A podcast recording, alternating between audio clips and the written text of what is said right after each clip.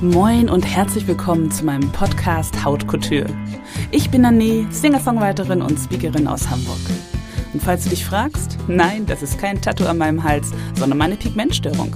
Denn ich bin mit dem Gendefekt CMN auf die Welt gekommen und habe hunderte Leberflecken am ganzen Körper. Ich bin quasi mein eigenes Kunstwerk. Haut Couture eben. Heute kann ich mich annehmen, wie ich bin und liebe es, auf der Bühne zu stehen. Aber bis dahin war es ein langer Weg. Damit du deinen Weg zu mehr Selbstbewusstsein vielleicht etwas schneller findest, habe ich Haut Couture ins Leben gerufen. In dieser Podcast-Serie möchte ich dir die Erfahrungen und Erkenntnisse weitergeben, die ich auf meiner Reise zu mehr Selbstbewusstsein gemacht habe.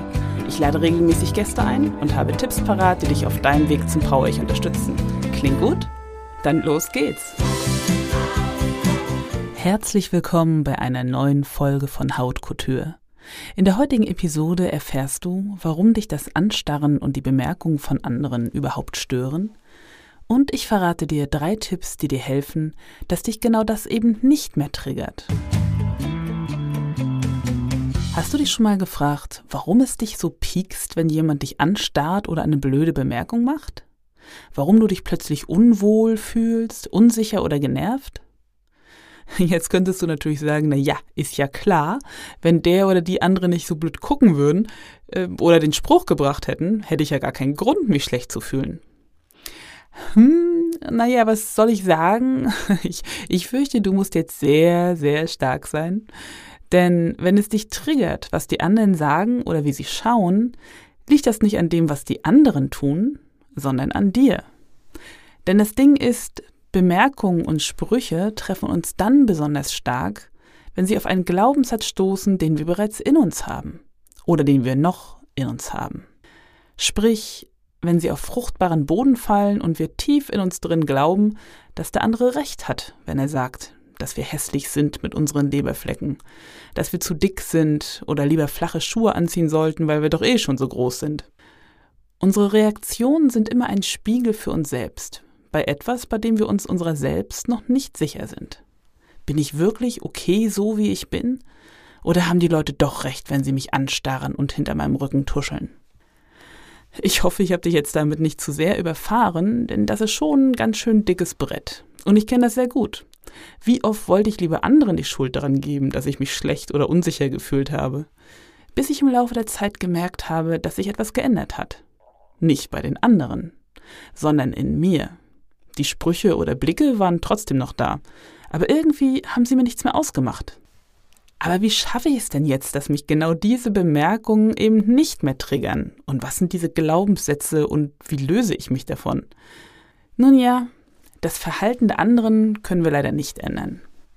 Aber wir können verändern, wie wir die Bemerkungen hören. Dazu muss man wissen, dass unsere Glaubenssätze schon in früherester Jugend in uns verankert werden.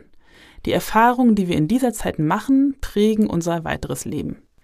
Sogar der Grundstein für unser Selbstvertrauen wird bereits in den ersten sechs Lebensjahren gelegt. Eine zentrale Rolle spielen dabei natürlich die Eltern, beziehungsweise auch die engsten Bezugspersonen. Wenn ich dann als Kind zum Beispiel die Erfahrung gemacht habe, nur unter bestimmten Bedingungen angenommen zu werden, zum Beispiel wenn ich dünner wäre, besser in der Schule oder mich anders anziehen würde, weil das vorteilhafter für mich wäre, dann prägt mich das negativ denn es sagt mir, so wie du bist, bist du nicht richtig. Und da es bereits in so jungen Jahren verankert wird, wird dieser Glaubenssatz immer wieder getriggert, wenn jemand etwas Abwertendes oder überhaupt irgendwas Wertendes zu uns sagt. Aber auch wenn die ersten Jahre prägend sind, heißt das nicht, dass wir jetzt nichts mehr tun können. Um unsere alten Glaubenssätze sozusagen umzuprogrammieren, müssen wir uns als allererstes einmal selbst auf die Schliche kommen und erkennen, welche Erfahrungen in unserer Kindheit vielleicht der Auslöser dafür sein könnten, dass uns bestimmte Bemerkungen so triggern. Wir müssen sozusagen unsere alten Glaubenssätze enttarnen. Das geht natürlich nicht von heute auf morgen, denn zum Teil sitzen diese natürlich sehr, sehr tief und sind mit logischem Nachdenken auch gar nicht greifbar. Von daher kann es dir auch helfen, dir Unterstützung zu holen durch zum Beispiel eine Psychologin oder einen Psychologen um dir deine alten Verletzungen bewusst zu werden und falsche Überzeugungen aufzuarbeiten. Ich hatte selbst eine Gesprächstherapie mit 30 und weiß noch sehr genau, wie ich zur Psychologin gegangen bin und gesagt habe, so, jetzt möchte ich endlich meinen Rollkragen weglassen und meine Leberflecken nicht mehr verstecken. Sagen Sie mir wie. Und dann habe ich sie mit großen, erwartungsvollen Augen angeschaut, nach dem Motto, so, tu jetzt was. und war komplett überrascht, als sie mich als erstes nach meiner Kindheit fragte und wie ich aufgewachsen sei. Meine, meine erste Reaktion war, oh Gott, hier bin ich falsch. Und meine Antwort an sie war dann auch, was hat denn bitte meine Kindheit damit zu tun, dass ich mich nicht traue, meinen Rollkragen wegzulassen? Heute weiß ich alles. Denn so wie du dich heute fühlst und auf bestimmte Auslöser in Situationen reagierst, das hat sehr viel mit dem zu tun, was du als Kind erfahren hast und wie es dich und dein inneres Kind geprägt hat. Wobei man natürlich auch differenzieren muss. Ein Erlebnis, das für uns als Kind traumatisch ist, muss nicht unbedingt etwas bodenlos Erschreckendes sein. Als Kind können wir Dinge als traumatisch erleben, die wir als Erwachsene gar nicht als so gravierend einstufen würden. Oder bei denen wir als Erwachsene nicht denken würden, dass sie einen so starken Einfluss auf den kindlichen Selbstwert haben und damit auch auf den Selbstwert von uns als Erwachsenen. Zum Beispiel, als ich geboren wurde, dachte man noch, dass meine Leberflecke ein sehr hohes Hautkrebsrisiko mit sich bringen würden. Die Ärzte sagten zu meinen Eltern, dass ich nicht älter als zwei, beziehungsweise dann später 14 Jahre alt werden würde.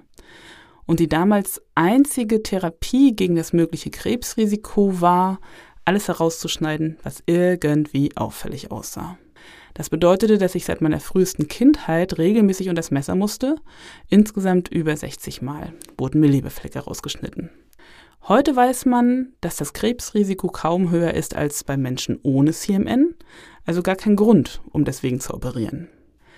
Damals war es jedoch die einzige Möglichkeit für meine Eltern, mich zu beschützen und vor dem angeblich sicheren Krebstod zu bewahren.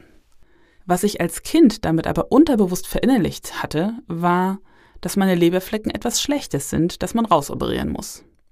Und wenn dann jemand zu mir gesagt hat, oh Gott, was hast du denn da am Hals? Dann war das sozusagen eine Bestätigung dessen, wovon ich tief in mir drin überzeugt war. Nämlich, dass meine Leberflecken schlecht sind und ich damit weniger wert. Denn im Unterschied zu uns Erwachsenen kann man das als Kind noch nicht differenzieren leider und bezieht es auf sich selbst und seinen persönlichen Wert. Heute weiß ich, dass ich genauso richtig bin, wie ich bin. Und zu wissen, dass viele meiner Unsicherheiten aus alten Glaubenssätzen herrühren, war zusammen mit dem Wissen um den Säbelzahntiger-Moment eine der wichtigsten Erkenntnisse auf meinem Weg zu mehr Selbstbewusstsein. Quasi der Schlüssel für das Tor zur Freiheit.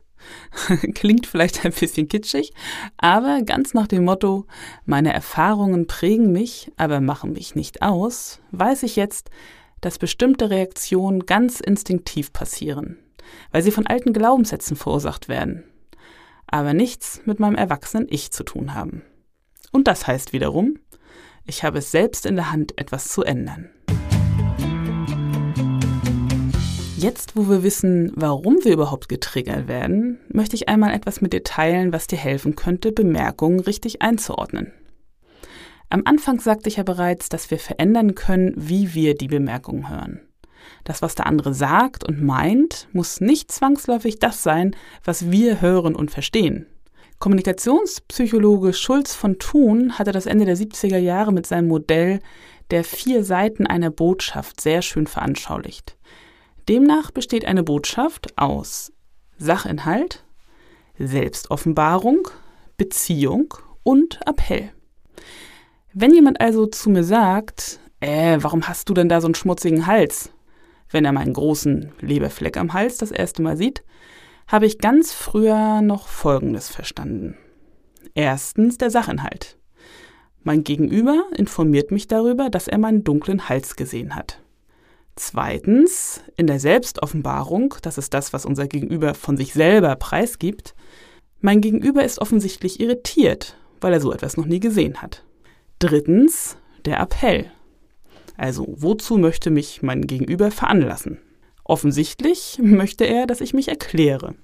Und viertens, die Beziehung. Was hält mein Gegenüber von mir und wie stehen wir zueinander? Das ist für mich die spannendste Seite einer Botschaft, weil es die ist, für die wir als Empfänger mit unseren starken Glaubenssätzen ein besonders empfindliches Ohr haben.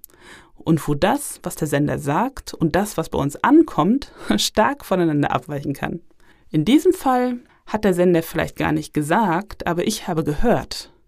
Dein dunkler Hals ist abstoßend. Ich finde Leberflecken hässlich und lehne dich ab. Ich bin etwas Besseres als du. Er könnte aber auch gemeint haben, ey, das sieht ja voll cool aus, wie außergewöhnlich. Das ist bestimmt der neueste Schrei aus London, das will ich auch. also, ich kann sagen, ich hatte ein sehr, sehr sensibles Beziehungsohr und sehr feine Antennen, wenn es darum ging, ganz einfach zu bestätigen, dass ich mit meinen Besonderheiten nicht okay bin. Ich habe in allen Äußerungen sofort eine Wertung meiner eigenen Persönlichkeit reingelegt. Und warum? Weil das eine Schutzfunktion war, mit der ich mein inneres Kind vor Verletzung schützen wollte. Fassen wir also noch einmal zusammen. In dem Moment, wo du dir in deinem Inneren deiner selbst noch nicht ganz sicher bist und dann eine abfällige oder unsensible Bemerkung kommt, trifft sie dich am härtesten. Grund dafür sind die Glaubenssätze, die du in dir trägst und die dadurch geprägt wurden, was du in deiner Kindheit erlebt hast.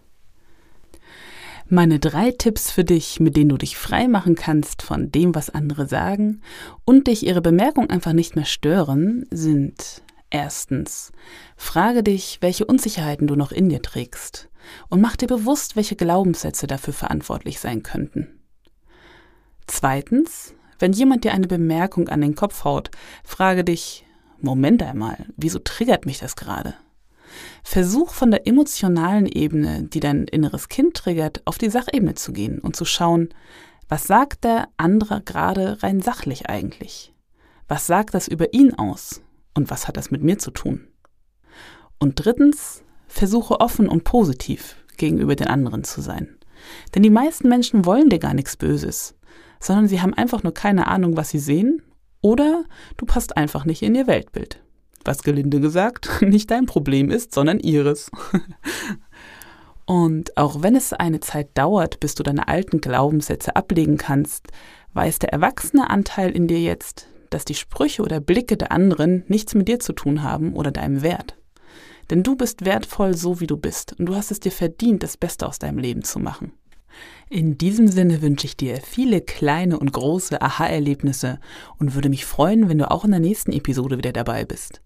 Denn das wird eine ganz besondere Episode für mich. Ich treffe meinen allerersten Interviewpartner und freue mich wahnsinnig auf Christian Schmalstieg.